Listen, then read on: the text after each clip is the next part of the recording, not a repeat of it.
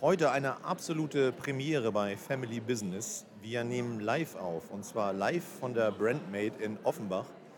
Und dafür haben wir uns natürlich einen ganz besonderen Gast ausgesucht heute aus einem Segment, was ich persönlich glaube, einfach noch nicht weit genug gesehen wird und noch mehr Aufmerksamkeit braucht. Deswegen haben wir uns heute eingeladen, den Christian Baltis von Eintracht Spandau. Und alle werden natürlich sofort sagen, ja klar, kenne ich. Lieber Christian, schön, dass du da bist, schön, dass du hier Zeit hast, mit uns was aufzunehmen. Erzähl doch mal ganz kurz ja. was über dich. Was machst du? Was ist eigentlich dieses verdammte Eintracht Spandau? Ja, hallo. Erstmal vielen Dank äh, für die Einladung. Aktuell bin ich vor allem am Schwitzen und ich glaube, dir geht es auch so. Es ist extrem heiß in dieser Halle. Ähm, aber wir werden schon klarkommen. Wir sind mit Wasser versorgt. Das wird auf jeden Fall äh, eine gute Session, die wir jetzt vor uns haben. Eintracht Spandau ist das E-Sports-Team von Hand of Blood, so kann man es sagen. Das ist einer der, wenn nicht sogar der größte Gaming Variety YouTuber Deutschlands. Ähm, ist also ein sogenannter Influencer, was man ja schon oft und viel gehört hat in den letzten Jahren. Ähm, Eintracht Spandau, ganz frisch relativ gegründet, 2021 erst, äh, haben wir angekündigt, dass wir das tun, was wir da halt gerade vorhaben. Ähm, und wir haben E-Sport versucht, den Markt mal so ein bisschen ein sehr junger Markt eigentlich, aber so ein bisschen von hinten aufzuzäunen und das Ganze mal anders und neu zu machen, weil wir gesagt haben, ey, im Fußball, das alles super emotional, ja. das alles mit Tradition, da geht es um Identifikation mit der Region, mit dem Verein und das wollten wir in den E-Sports holen. Deswegen auch Eintracht Spandau und nicht Spandau United, sondern wir wollten ganz aktiv, dass es rüberkommt wie ein Traditionsverein im Fußball, der jetzt eben auch E-Sport macht. Und das ist so ein bisschen die Story, die wir mit dem Verein versuchen zu erzählen. Und durch diese emotionale Art, wie wir halt auftreten, haben wir es auch wirklich geschafft, im E-Sport-Segment, obwohl wir so neu sind, da einen sehr einzigartigen, uniken Auftritt hinzulegen. Family Business, der informative und kurzweilige Podcast zum Thema Kinder- und Familienmarketing. In jeder Folge sprechen wir mit Geschäftsführerinnen und Marketingverantwortlichen über ihre Erfolge, Misserfolge und ihren Ausblick auf die Zukunft. Außerdem fragen wir Sie nach Ihren besten Ratschlägen rund um das Thema Marketing und Kommunikation im Umfeld von Kindern und Familien. Präsentiert von KB&B, Family Marketing Experts, der führenden Spezialagentur für Kinder- und Familienmarketing. Eure Hosts Rolf Kosakowski und André Schulz, Geschäftsführer von KB&B. Family Business, der informative und kurzweilige Talk mit interessanten Menschen und einzigartigen Insights. Christian, ich bin noch bei dir, aber ich würde vermuten, dass wir ein paar Hörer und Hörerinnen verloren haben gerade. Weil du redest schon von Revolution im E-Sport äh, und manche haben vielleicht noch gar nicht so viel mitbekommen. Nochmal zwei Fragen. Also, was ist deine Aufgabe bei Eintracht Spandau? Und magst du doch wirklich nochmal tatsächlich ein bisschen vielleicht diese Szene beschreiben des E-Sports? Klar, gerne. Also bei Eintracht Spandau bin ich im Endeffekt gerade operativer Leiter. Das heißt, ich kümmere mich um sehr, sehr viele verschiedene Themen. Content, Vermarktung, Merchandise, Administration, weil im Endeffekt sind wir eine GmbH, die muss geführt werden. Ähm, wir haben auch einen großen Sportbereich, das ist der einzige Bereich, von dem ich mich fernhalte. Da geht es dann darum. Also der Eintracht Spandau ist auch tatsächlich, wie der Name verrät, auch eine sportliche Institution. Ist wirklich, man kann sich das vorstellen wie ein FC Bayern München, nur ist unser Sport nicht Fußball, sondern unser Sport ist League of Legends. Das ist ein Computerspiel. Ja. Und dort spielt unsere Mannschaft quasi gegen andere Teams in der deutschen Bundesliga. Äh, die heißt Prime League. Ähm, Ihr habt also eine Mannschaft. Wie viele Leute sind da in so einer Mannschaft drin bei? Das sind insgesamt fünf Spieler ja. pro Team. Und in der Prime League, in der ersten Bundesliga, spielen insgesamt zehn Teams, ähm, die da halt in verschiedenen Saisons gegeneinander antreten. Verrückt. Und, und du bist sowas wie, klassisch jetzt übersetzt im Fußball, der Manager, der sich eben halt über die ganzen lange kümmert, die eben halt in dieser Sparte, Eintracht Spandau E-Sports, anfällt. Ich wäre im klassischen Sport wahrscheinlich sowas wie Vorstand Vermarktung, ja, würde das wahrscheinlich ja, okay, heißen. Ähm, weil den klassischen Manager, den gibt es bei uns auch. Das ist mein Kollege Kevin. Und ich halte mich sehr bewusst von dem Sportlichen fern, weil ich nicht gut genug bin. Also da geht es ja wirklich dann auch, das sind absolute Profis, da müssen Kenner und Experten ran, ähm, die halt genau wissen, was sie tun. Und das weiß ich beim Sportlichen eben nicht. Da kenne ich mich bei anderen Sachen besser aus. Und deswegen halte ich da halt die Finger von.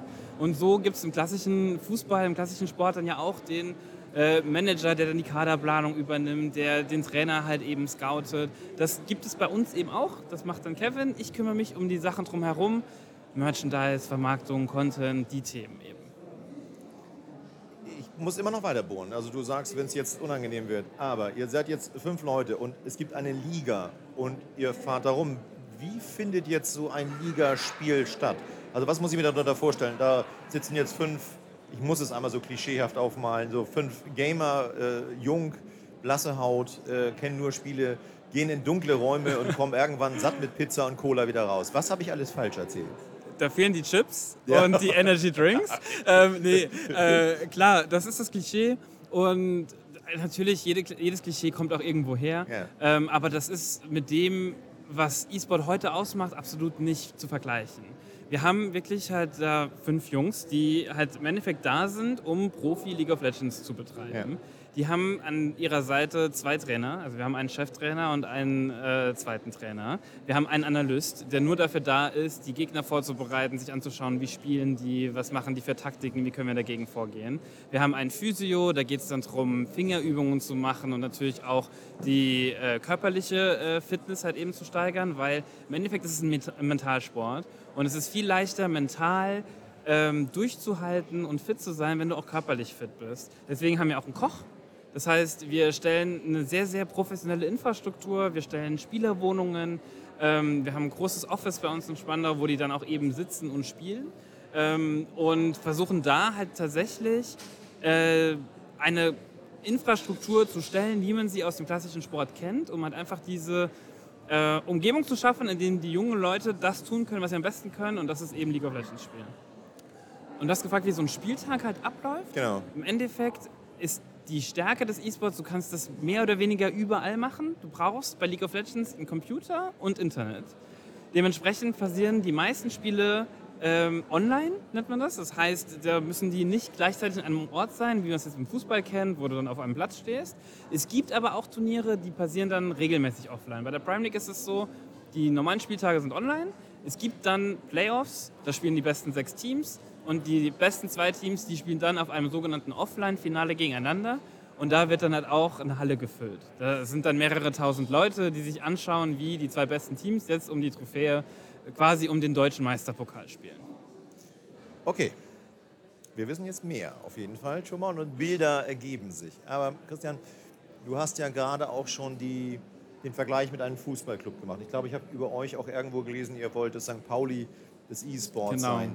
Äh, wo ja, glaube ich, drinsteckt, was bei St. Pauli ist ja, glaube ich, die Nähe zum Verein. Ne? Diese, die, dass man sagt, aber ich, ich muss dir noch die Frage die Nähe, stellen. Die Nähe ja? zum Kiez und die Werte. Also ja, die bei Werte. uns sind auch die Werte halt wirklich sehr wichtig dass wir halt mit dem, was wir hier tun, Reichweite generieren, die wir dann auch für in irgendeiner Form Gutes, ich mache extra Anführungszeichen, weil das natürlich jeder immer anders definiert, aber da geht es bei uns dann auch um Themen wie Nachhaltigkeit, es geht auch darum, Spandau aufzubauen.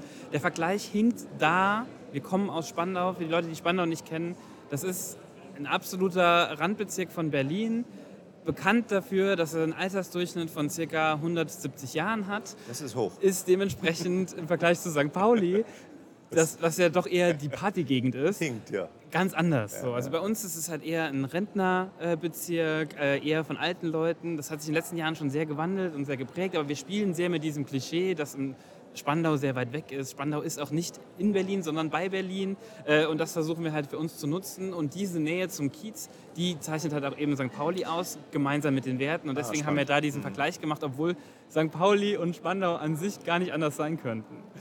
Ja, aber es erzählt ja ein bisschen was. Aber Christian, das, was du aufgezählt hast, auch die Betreuung der Mannschaft oder der Spieler und äh, sowas alles, wer bezahlt das? Wie, wie, also ein Fußballclub habe ich ungefähr das betriebswirtschaftliche Modell im Kopf. Ist das vergleichbar? Was, wie, wie, wie bezahlt ihr das Ganze? Und ich muss dazu sagen, wir sitzen hier vor einem sehr großen Bus, äh, auf dem Groß Eintracht Spandau steht, äh, den ihr, glaube ich, in einem verrückten Projekt äh, gerade eben halt auch für dieses Rumreisen mit eurer Mannschaft eben gebaut habt. Wer bezahlt das Ganze? Was ist, wie, was ist das Finanzmodell dahinter? Also das Finanzmodell der meisten E-Sports-Teams ist relativ vergleichbar zu klassischen Sportteams. Das heißt, ein Großteil der Revenue, die wir generieren, basiert über Sponsoring. Ah, das okay. heißt, da mhm. gehen wir ganz klassisch auf Sportsponsoring-Töpfe eben zu äh, und machen dann Partnerschaften, Trikotplatzierungen und Dinge, wie man sie auch im klassischen Sport halt eben kennt. Wir haben aber weniger reale Sachen zu vermarkten. Wir haben keine Bande, wie man sie im Stadion halt kennt. Wir können das dann aber im digitalen Markt halt eben äh, spiegeln, zum Beispiel durch Logoplatzierungen in unseren Online-Übertragungen unserer ja. eigenen Spiele zum Beispiel. Ähm, dazu generieren wir natürlich Merchandise-Einnahmen. Wir generieren ähm, Plattform-Revenue. Das heißt, wenn wir online aktiv sind, dann werden wir von YouTube und Twitch und anderen Plattformen, die wir da halt eben bedienen, daran beteiligt, wenn sie auf unseren Inhalten Werbung äh, schalten können. Und haben so im Endeffekt ein Revenue-Modell, was so eine Mischung ist aus einem klassischen Influencer und einem klassischen Sportteam. Und wenn du jetzt einem zukünftigen Sponsoren erklären wollen würdest, warum er mit euch was zusammen machen will, was wären so deine drei Hauptargumente, warum er in E-Sports oder Eintracht Spandau investieren sollte oder Werbung machen sollte? Wenn es darum geht, erstmal allgemein, warum sollte man in den E-Sports gehen? Ja. Dann muss man halt einfach sehen, das ist eine sehr, sehr spannende Zielgruppe, die ist je nach Alter, kann man schon sagen, relativ äh, gut gebildet, dementsprechend auch in eher einkommensstarken Berufen. Da habt ihr aber schon auch so eine Datenbasis, wo ihr das auch wisst? Oder ist ja, das ja, jetzt da so ein bisschen in die Halle gucken und sagen, oh guck mal, die sind ja ganz gebildet? nee, da gibt es tatsächlich Umfragen dazu, äh, wo es dann auch darum geht, was, äh, was für Berufen stecken die. Das sind natürlich auch dann viele Ingenieure, natürlich auch viel in der IT, natürlich viel im BWL und Co., sodass wir da auch einfach wissen, es ist eine sehr einkommensstarke Zielgruppe. Männer dominiert?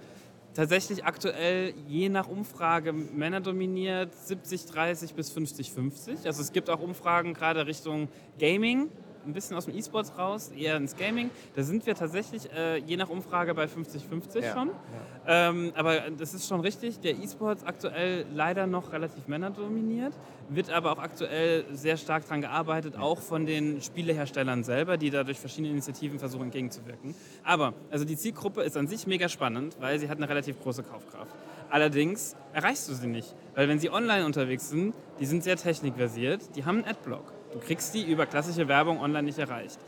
Lineares Fernsehen schauen die halt nicht, haben die vor Jahren irgendwie den Bezug zu verloren.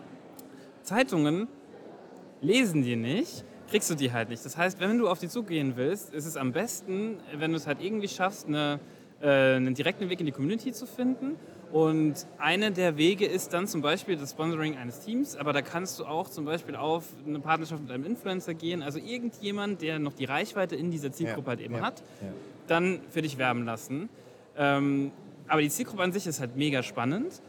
Den, der Weg dahin ist aber nicht ganz so einfach, gerade auch weil die Zielgruppe hohe Ansprüche dann hat an die Werbung, die da halt geschaltet wird oder die da halt passiert. Also die wollen dann auch ernst genommen werden die wollen Marken, die Lust haben, diesen Bereich zu unterstützen. Und das muss man dem auch anmerken. Und du hast eben schon den, den, den Bus erwähnt, den wir hier haben. Den haben wir mit einem unserer, unserer Partner der Sparkasse äh, tatsächlich umgesetzt. Äh, man denkt jetzt erstmal so, was? Die Sparkasse ist im E-Sports aktiv und dann machen die sowas Verrücktes wie ein Bus. Weil man muss ja dazu sagen, der Bus war eine absolute Schnapsidee, weil ich habe ja eben gesagt, wir fahren sehr selten auf Offline-Events. Wir brauchen eigentlich gar keinen Bus. Aber wir haben halt so gesehen, yo, im Fußball, jede Mannschaft hat einen Bus. Dann wollen wir im E-Sports eben auch einen Bus haben. Genau, lieber, und lieber haben als brauchen. Wir sind dann für ein Video mit dem Bus nach Paris gefahren, von Spandau aus. 18 Stunden. Das hat überhaupt keinen Sinn gemacht, aber das ist ein sehr, sehr lustiges, sehr viel geklicktes Video mit über eine Million Aufrufe halt rausge äh, rausgekommen. Deswegen das für die Sparkasse halt ein absolut ähm, cooler, guter Case war, die da extrem stolz darauf sind, was da halt eben rumgekommen ist. Und für uns war es eigentlich eine Art Spaß. Und es hat auch Spaß gemacht, das zu machen. Und jetzt können wir halt eben mit so Sachen auf Messe dann auch eben ein bisschen äh, rüberbringen, was wir ausdrücken wollen und wofür wir halt stehen wollen. Aber das zeigt so ein bisschen, wenn man in die Zielgruppe geht, muss man schauen, dass man sich ein gutes Konzept überlegt. Wie kann man die ansprechen? Wie kann ich denen zeigen, dass ich das ernst nehme? Da helfen wir Marken natürlich auch sehr gerne, wenn Partner zu uns kommen und sagen so, ey, wir würden da gerne was machen, aber keine Ahnung. Ja. Sind wir natürlich ja. beratend tätig. Da gibt es auch ganz viele tolle Agenturen, die sich darauf spezialisiert haben, genau sowas zu machen. Ähm, da muss man jetzt keine Angst haben, aber man muss schon sich überlegen, wie macht man es, wenn man in E-Sports gehen will. Sparkasse hast du gesagt. Wen habt ihr noch momentan im Swansea? Was, wer, wer traut sich daran? Wen, wer, wer ist einer authentisch unserer, genug? Einer unserer ersten äh, Partner war Bringles. Kann man jetzt natürlich sagen, Markenfit, extrem geil, ist auch so, macht extrem viel Spaß. Die waren unsere, unser Gründungspartner, waren von Anfang an mit dabei. Wir haben die Sparkasse mit dabei, wir haben Logitech als ähm, Ausstatter eben mit dabei. Äh, unser Hauptsponsor und, und unser Brustplatz äh, ist skizziert von Uber Eats. Das ist äh, ein ähm, Essenslieferdienst, Konkurrenz zu Lieferando. Äh, dementsprechend haben wir da extrem viele Partnerschaften, schon auch mit der Techniker Krankenkasse haben wir kooperiert, mit AMD. Da gibt es ganz viele verschiedene Brands in verschiedenen Sektoren, ähm, die sich schon in das Segment getraut haben und da auch schon sehr viele coole Erfolge halt eben fahren konnten. Und wenn du dir einen neuen Sponsor oder neue Partner wünschen würdest, in welche Richtung würde das gehen? Was, was, also hast jetzt drei Partner frei. was wäre so dein, was auch vielleicht, du hast es ja so schön beschrieben, was vielleicht auch in den Augen eben halt eurer Fans dann auch Bestand hat oder bestehen würde? Was wären so, hast du da was im Kopf, wo du sagst, Mensch, das wäre... Seit Jahren denke ich mir für Ikea, wäre es so ein Selbstläufer, ins, in den E-Sports zu gehen, weil diese sehr studentische Zielgruppe, die alle ihre Wohnung bei Ikea, das sind alles E-Sports-Fans. Das ist so ein, so ein Selbstläufer. Hat aber Ikea nicht sogar Gaming-Möbel rausgebracht, irgendwie, oder? Ja, die haben jetzt einen Gaming-Tisch rausgebracht ja, genau. und trotzdem sind sie nicht im E-Sports aktiv. Ich verstehe das, äh, verstehe das nicht so.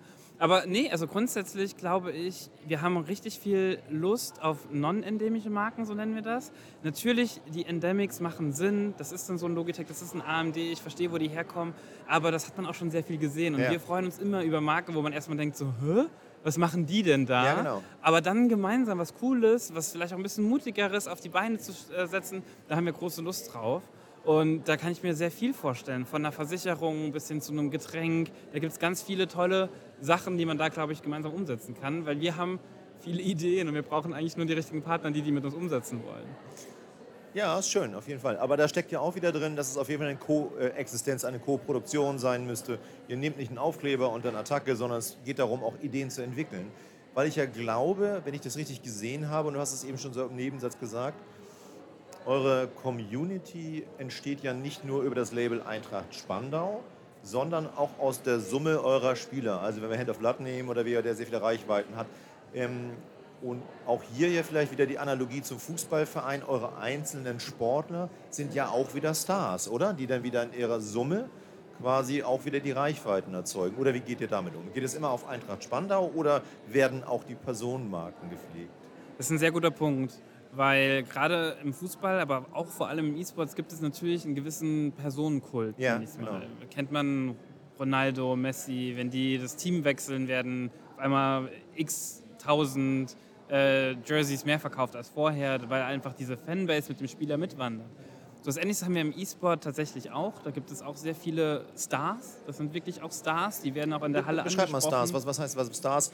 Ab wann definiert sich ein Star Reichweite auf YouTube, Insta oder was ist ein Star, wenn du das sagst? Die oder? haben alle große Reichweite, ja. aber das sind auch Idole. Also es ist auch dann für, es gibt Kinder, die, die so sein wollen wie diese Person, die auf Events gehen, die deren T-Shirts anziehen, die von denen Autogramme haben wollen, die mit den Fotos machen wollen, Selfies und Co ähm, wo du halt wirklich merkst, du kannst mit diesen Leuten nicht über so ein Event laufen, ohne dass die alle paar Meter stehen bleiben müssen, um halt eben.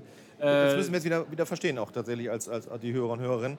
Da ist schon ein Personenkult. Ne? Da ist also, ein Personenkult ja, da. Ja. Ähm, Ganz klar, es gibt, es gibt weltweite Stars im E-Sport, es gibt nationale Stars im E-Sport, in jeder Disziplin, weil es gibt ja auch verschiedene E-Sports-Titel, so wie es Basketball und Fußball gibt, gibt es auch verschiedene Spiele, die man als E-Sport spielen kann. Und jeder einzelne Sport hat da seine absoluten Weltstars und teilweise nationalen Stars, die man auch dann in der Szene halt entsprechend kennt. So. Ähm, dieser Gefahr waren wir uns aber bei Eintracht Spandau halt sehr bewusst. Ja. Deswegen wir von Anfang an versucht haben, um diese Spieler herum eine Marke aufzubauen mit Gesichtern, die lange bleiben können. Okay. Dementsprechend Hand of Blood ist bei uns kein aktiver Spieler, sondern er nimmt die Rolle ein als Präsident des Vereins. Das heißt, er spielt eine er spielt eine Rolle, die ist so ein bisschen Rudi Assauer, Uli Hoeneß gemeinsam. Kurz, aber Hand of Blood haben wir noch gar nicht richtig erklärt, ne? Also Hand of Blood hatte ich eingangs einmal erwähnt. Ja, hast du gesagt. Das aber magst du noch mal ganz kurz sagen, ja. wer das ist und, und was, er, was er für Reichweiten hat? Ja, also Hand of Blood ist der größte Gaming-Variety-YouTuber Deutschlands. Ja. Das heißt, der macht seit über zehn Jahren äh, ganz viel Content auf YouTube, hat dort mittlerweile, glaube ich, drei verschiedene Kanäle ja. äh, und hat über alle drei Kanäle zusammen 3, Millionen Abonnenten. Zählt also damit zu der absoluten Topgarde deutscher YouTuber. Das wollte ich einmal kurz erklären, damit wir das nicht immer sagen. Und der hat bei euch die Rolle gar nicht des aktiven Spielers, er sondern spielt nicht er aktiv, sondern er ist quasi in der, wir erzählen eine Storyline mit Eintracht Spandau. Ja. Die ist, wir nennen das immer semi-fiktiv. Das bedeutet, wir erzählen eigentlich was komplett Ausgedachtes. Wir inszenieren Skandale und Dramen, weil Leute lieben Skandale und Dramen. Das klickt sich halt immer gut. Okay. Aber alle wissen, das sind inszenierte, ausgedachte Storylines. Warum semi-fiktiv? Wenn wir gewinnen, gewinnen wir auch im Content und wenn wir verlieren, verlieren wir auch im Content, also in der Storyline. Weil es wäre komisch, wenn ein Video rauskommt, wo alle am Jubeln sind, aber wir haben gerade das Derby 3-0 verloren. Ja, so. ja. Dementsprechend sagen wir semi-fiktiv, weil wir versuchen da sehr viel halt am, am tatsächlichen Geschehen uns zu orientieren. Es wissen aber alle, das ist eine Rolle, wir sind da ähm, in einer fiktiven Welt eigentlich unterwegs.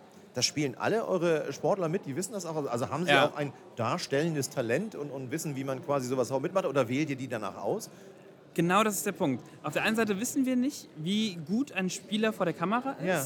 Und wir haben Angst davor, dass ein Spieler, wenn er uns verlässt, seine Reichweite, die er uns bringt, einfach mitnimmt. Und deswegen haben wir Eintracht Spandau anders konzipiert als die meisten E-Sports-Teams, die halt einfach einen sehr großen Spielerkult leben, haben wir ganz viele Leute außerhalb des Sportkaders, mit denen wir wissen, da können wir die nächsten Jahre, vielleicht Jahrzehnte zusammenarbeiten. Das ist einmal Hand auf Blatt als Präsident. Dann haben wir Kevin Westphal, das ist der sportliche Leiter, den ich schon mal erwähnt habe. Der spielt auch die Rolle des sportlichen Leiters im Content. Wir haben Nastasia Strobel, auch eine Influencerin aus dem Gaming-Bereich, die bei uns die Rolle einer Pressesprecherin spielt.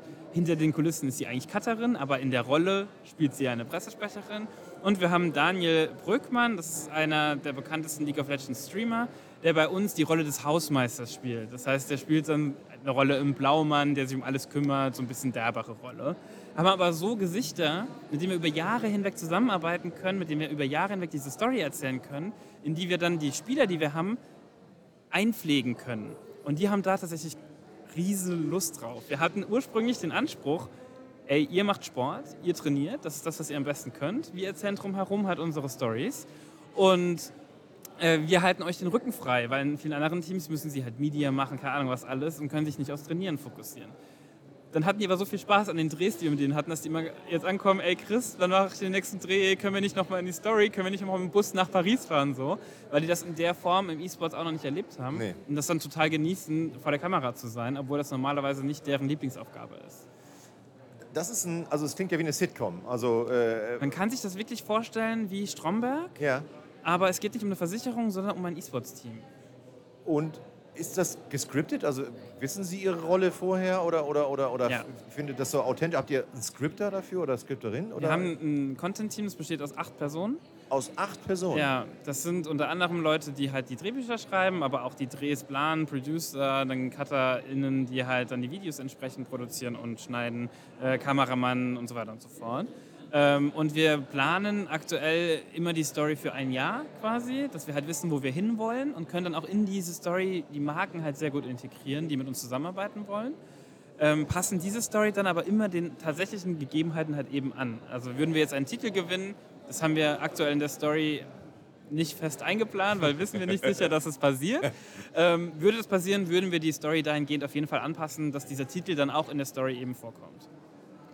Ist das normal für E-Sport-Vereine, was ihr da macht? Oder Das ist nicht normal für E-Sport und das ist auch nicht normal für Fußball oder für anderen Sport. Ich würde sagen, das ist mindestens Deutschland, wahrscheinlich sogar Europa oder weltweit einzigartig, wie wir da an die Sache rangehen. Ja. weil ihr ja damit zwei Welten, also du hast ja erzählt, wie sich um die Sportler gekümmert wird. Also mit Physio, Ernährung, äh, Wohnung, hin und her. Und auf der anderen Seite seid ihr ein ganz klassisches Entertainment-Unternehmen. Also ihr, ihr, ihr baut das zusammen. Ist das, ist das nicht, fühlt sich das nicht komisch an, auf der einen Seite so Hochleistungssportler? Ich finde es immer noch unterschätzt, also was es wirklich für ein Sport ist. Äh, wie du sagst, auch ein mentaler Sport ist, aber auf der anderen Seite ist es alles so lustig, so sitcomig. Ist das nicht ein Widerspruch oder ist das das genau, was eben halt das Publikum möchte? Das ist ein extremer Widerspruch, Ja. den wir lieben. Also, Okay, ihr liebt ihn, aber euer Publikum? die lieben das ja auch. Ja. Die fahren da ja voll drauf ab. Und unsere Partner witzigerweise auch. Weil, also folgendes. Generell Eintracht Spandau ist in sich ein, ein Widerspruch. Unser Markenkern, unser, unser Spandauer Dasein Und unser Traditionsverein-Gehabe ist ein kompletter Widerspruch zu einem E-Sports-Team. Ja. Weil E-Sports an sich ist einfach digital modern. Das hat nichts Traditionsreiches, das hat nichts Emotionales, das ist erstmal einfach nur hypermodern. Und wir machen halt beides. Wir machen einfach eine traditionsreiche Marke, die dann im E-Sports aktiv ist. Ist schon mal Widerspruch, gleich treibt sich, finden wir halt ultra geil. Warum wir so viel auf diese Content-Entertainment-Schiene gehen, ist, weil es uns wichtig ist, ergebnisagnostisch zu sein, so nennen wir das. Bedeutet, wenn wir gewinnen, wirkt es als Katalysator für unsere Reichweiten, aber würden wir verlieren, können wir trotzdem Reichweiten generieren. Weil, das ist ganz wichtig für unsere Partner und Sponsoren, Reichweite ist das, was zählt, ist das, was, ist das, was wir vermarkten können, ist das, was wir halt versprechen können und auch das, was wir sehr gut können. Weil also Hand of Blood und auch meine Vergangenheit ist von Content geprägt und nicht von Sport. Wir wollen sportlich erfolgreich sein und wir nehmen den Sport wirklich Bier ernst, aber in unserem Content geht es um reine Unterhaltung, um die Dramen, um Skandale. Und würde man sich den Content anschauen, käme man wahrscheinlich auch zu dem Schluss, wir haben keine Ahnung von dem, was wir da tun. Ja, super. Aber das ist sehr bewusst gewählt. Dann müsst ihr aber liefern. Das ist immer genau die Krux. Ne? Also nicht, dass man sagt, immer, die machen sowieso nur Spaß und da kommt noch nur Spaß bei raus. Ich glaube, ihr setzt euch ja selber vielleicht auch ein bisschen unter Druck dadurch, dass das alles so witzig und lustig wirkt, aber ihr müsst dann auch liefern ist meine Frage, wo steht ihr denn momentan? Seid ihr erfolgreich sportlich? Aktuell sind wir Tabellenführer. Das ist doch eine schöne Argumentation, im, oder? Direkt im ersten Split waren wir Vizemeister geworden. Ja. Ähm, wir, wir wollen immer noch den Titel, haben wir bisher noch nicht geschafft. Wir sind da sehr heiß drauf. Aber ich bin voll bei dir. Das ist ein Image, was irgendwann auch kippen könnte. Äh, bisher aber noch nicht kippt, weil wir auch dann immer mit genug Selbstironie mit den Niederlagen umgehen, wenn wir sie haben. Und ich würde sogar argumentieren, den Druck hast du genauso, wenn du dich nur über die Ergebnisse ja. identifizierst. Ja. Hast da aber halt ganz andere Probleme, wenn sportlich nicht läuft. Ja. Während wir haben immer so ein bisschen die Möglichkeiten, den Spielern zu sagen, bitte gewinnt. Wenn ihr nicht gewinnt, wir kriegen das auch so hin. Sagst du nicht, der Traum geht denn zu Ende? Oder, oder naja, also man muss ja schon sagen, wir bauen jede Saison einen Kader, von dem wir hoffen, dass wir gewinnen. Und wenn wir glauben, ein Spieler passt da nicht rein, dann wird der schon auch irgendwann aussortiert, das ist schon klar. Ähm, das ist ein klassischer Sportalltag, den man sich auch genauso vorstellen kann wie im, wie im klassischen Sport. Da geht es dann auch um Verhandlungen, ähm, um Ablösesummen, um, um so Dinge, wie man sie halt da auch eben kennt mit Transfers. Ähm, das gehört da auch mit dazu, macht weniger Spaß als andere Dinge, bin ich ehrlich. Ja. Wahnsinn. Ähm, wenn wir, wir haben über die Community kurz nochmal gesprochen. Ich wollte da nochmal einmal kurz reingucken, weil du das so sehr schnell wegerzählt hast. Dann spielen wir auch manchmal öffentlich. Nee, ich habe noch eine andere Frage zwischen. Ich muss ein bisschen selber springen in meinen Gedanken. Hast du überhaupt noch Berührungspunkte mit klassischen Medien in eurer Erzählform? Also ich sehe YouTube, Bewegtbild, äh, Online-Sport und sowas alles. Hast du überhaupt noch, hast du, sprichst du mit, oder ihr mit TV-Sendern oder Zeitschriften oder ja, definiere klassische. ähm, für uns sind klassische Medien immer wieder ein Thema, ja. aber oft so ein bisschen als, als Stunt und als Gag. Ja. Also wir haben zum Beispiel... Äh, Ihr macht also schon eine Persiflage auf die klassischen Medien. Ja, ich will es jetzt gar nicht so, äh, so düster darstellen, aber wir hatten als ähm, Teil unserer Ankündigungskampagne haben wir in der Berliner Tageszeitung eine Annonce geschaltet, dass wir Spieler suchen. Aber halt so wie ein Datingprofil dann halt äh, formuliert.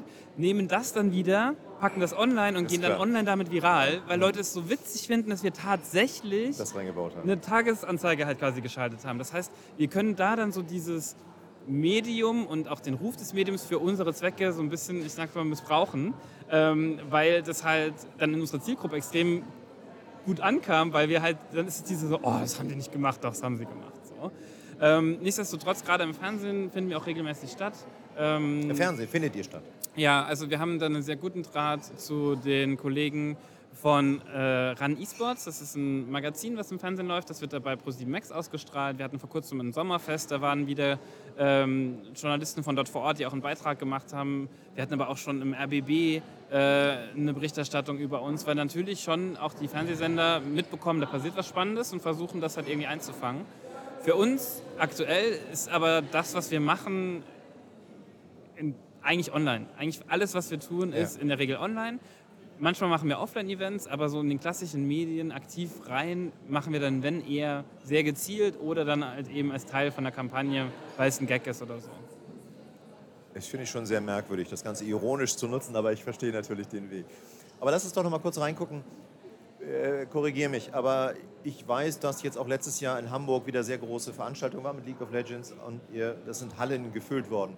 Große Sponsoring-Partner, ich glaube Mercedes-Benz oder wie auch immer, stellt da seine Autos hin und sowas alles. Äh, Nehmen uns doch mal ganz kurz mit auf die Reise, wie groß so ein Event sein kann. Auch wenn du sagtest, Mensch, manchmal sind wir online, aber wie viele Menschen sind da? Was geht da ab? Was ist da für eine Stimmung? Was, was wie, wie, ist das wie beim Fußballspielen, äh, Bengalos und Fackeln hoch oder was ist da bei euch los?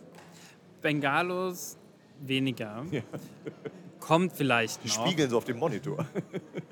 ähm, nee, aber also es gibt Riesen-Events. Es gibt da eigentlich alles an Skalierungen. Wenn man jetzt Richtung E-Sports ist sehr international angelegt. Wenn man da Richtung Weltmeisterschaften schaut, sowohl in League of Legends wie auch in Counter-Strike, gibt es halt. Lass uns da noch mal ganz kurz eine Reise hin machen, wäre ja sonst als nächste Frage gewesen. Aber wo stehen wir im internationalen Vergleich von diesen Größen, von diesen Turnieren, von, von, der, von den, von den Live-Events? Wo steht Deutschland da mit seinem E-Sport? Sind wir Vorreiter wie immer?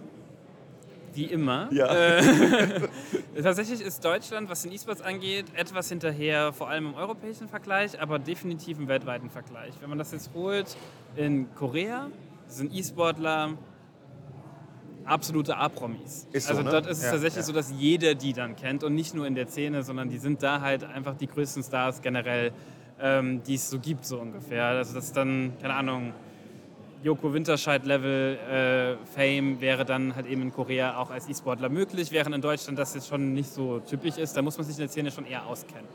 Ähm, China auch absoluter Riesenmarkt, was E-Sport angeht, was Gaming angeht. Äh, Deutschland im europäischen Vergleich schon gut dabei, aber da geht in anderen Ländern, Spanien und Frankreich vor allem, doch noch deutlich mehr. Was zum Teil aber daran liegt, dass sehr viele deutsche E-Sports-Fans Content auf Englisch konsumieren während ah. in Frankreich und in Spanien das auf Französisch und Spanisch konsumiert wird, einfach durch persönliche Präferenz oder schlechtere Sprachkenntnisse in den Ländern. Äh, das ist einer der Gründe von verschiedenen äh, vielen Gründen. Aber es gibt in Deutschland sehr, sehr viele große Turniere. Es gibt einmal im Jahr äh, in Köln äh, die ähm, IEM Cologne. Äh, kann ich jedem nur empfehlen, äh, da einmal hinzugehen. Da ist die Lanxess, die Lanxess Arena an mehreren Tagen komplett voll. Da kommen Leute aus ganz Europa, teilweise aus der ganzen Welt, ja. aber auch extrem viele halt aus Deutschland. Da kommen Fanclubs, die haben Fahnen, die haben Fangesänge, die klatschen, die haben teilweise Trommeln. Das ist eine Wahnsinnsstimmung, die da halt Wie viele Menschen passiert. sind denn in der Halle in der Lanxess? Ich glaube, das sind dann 15.000, ja. 16.000 ja. in der Halle. Aber es sind hier noch mal eine halbe Million online. So, also das, das darf man ja nicht vergessen. Wahnsinn. So, das ist halt äh, das vor Ort ist dann im Vergleich zu dem, was online geht, tatsächlich fast klein. Aber das vor Ort fühlt sich halt so krass an, wenn man dann halt da sitzt oder da steht und einfach merkt, so, das sind ganz viele Leute in der Halle, die für dieses Thema brennen, die lieben, was da gerade halt passiert, die ausrasten, äh, die jubeln, die weinen, wenn es äh, halt quasi schief geht. Und das sind genau die gleichen Emotionen, die man auch hat, wenn man ins Fußballstadion gehen würde. Und die, die Zuschauerschaft versteht auch das Spiel, was sie da sehen. Also, äh, und, und, können da auch mitfiebern, weil du sagst, sie sehen, wenn es gut oder schlecht läuft, äh, wie man beim Fußball ja auch dann sieht oder wie auch immer.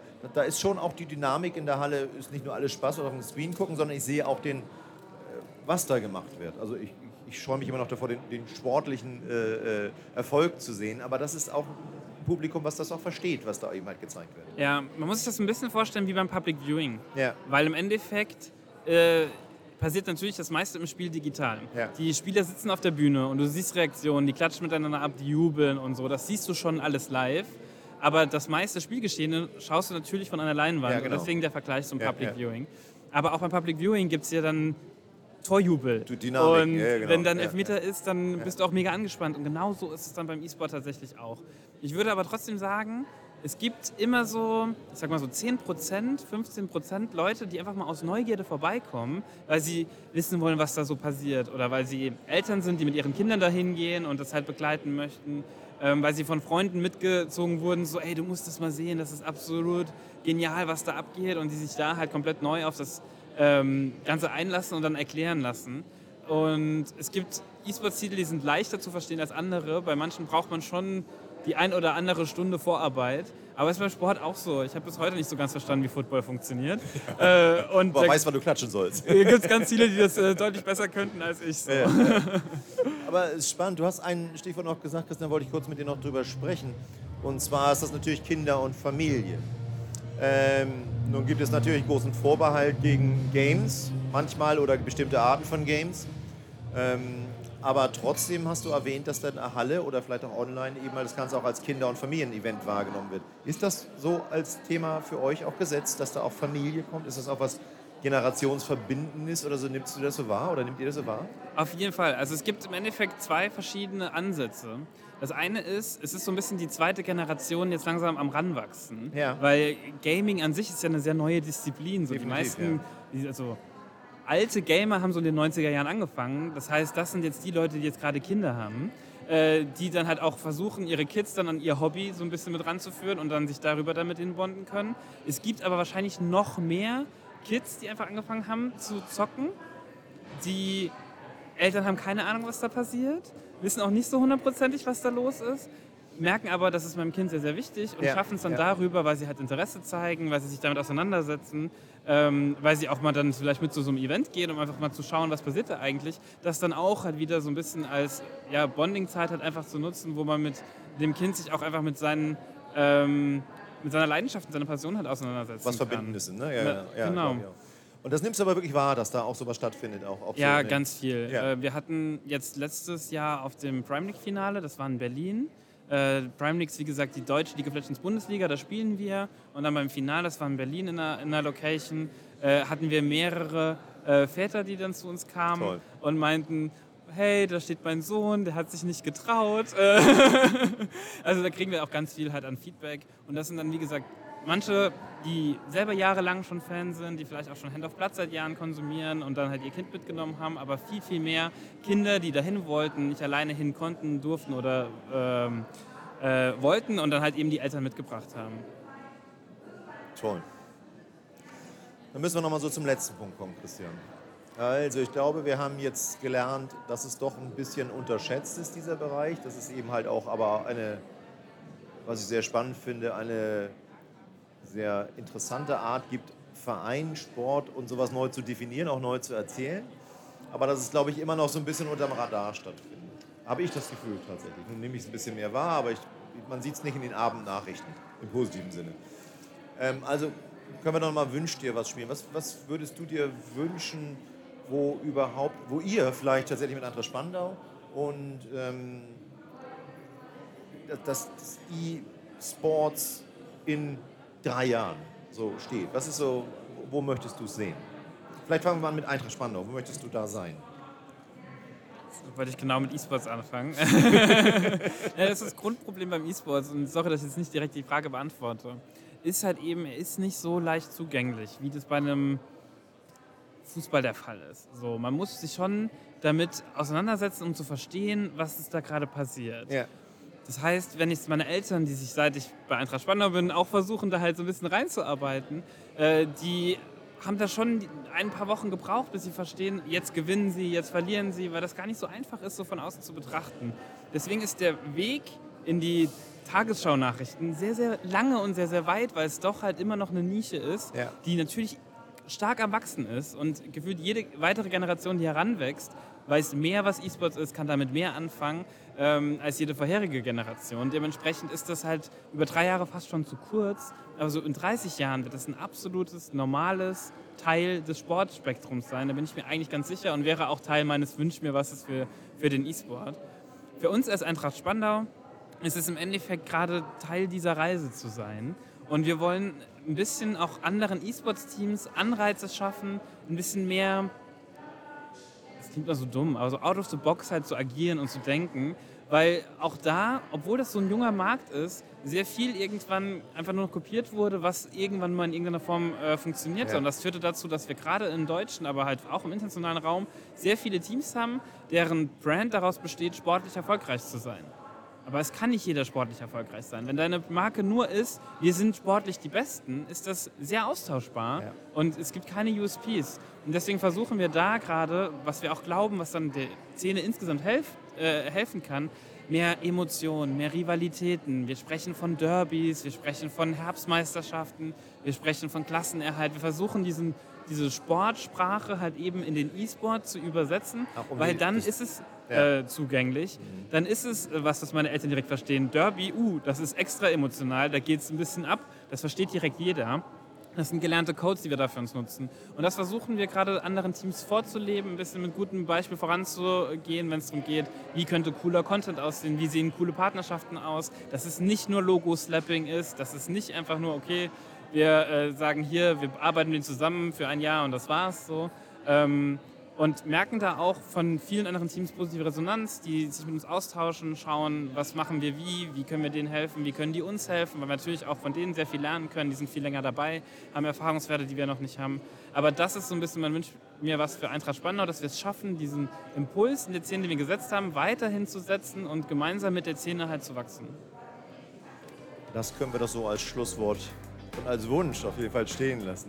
Christian, es war mir ein großer Spaß, dich hier zu haben, so viel darüber zu erlernen und aus so äh, erfahrenem Munde was über ein Segment zu erfahren. Vielen, vielen lieben Dank, dass du dabei warst. Und ich glaube, wenn man dich sucht, wird man dich finden für die neuen Sponsoren, die dir jetzt natürlich scharenweise zulaufen werden, äh, äh, können sich bei dir melden. Äh, toll, dass du dabei warst. Vielen, vielen lieben Dank. Vielen, vielen Dank für die Einladung. Ich rede da super gerne drüber, wie man vielleicht gemerkt hat. Ich hoffe, man konnte mir noch folgen. War alles drin. Vielen Dank. Super. Dankeschön. So, das war's nun leider auch schon wieder mit Family Business, dem Spezialpodcast rund um das Thema Kinder- und Familienmarketing. André, was muss man denn tun, um noch mehr von uns zu hören? Wenn es euch gefallen hat, abonniert gerne unseren Kanal oder besucht uns auf unserer Website und hört euch frühere Folgen an unseres Podcasts. So oder so, wir freuen uns auf das nächste Mal mit einem bestimmt wieder ganz tollen Gast.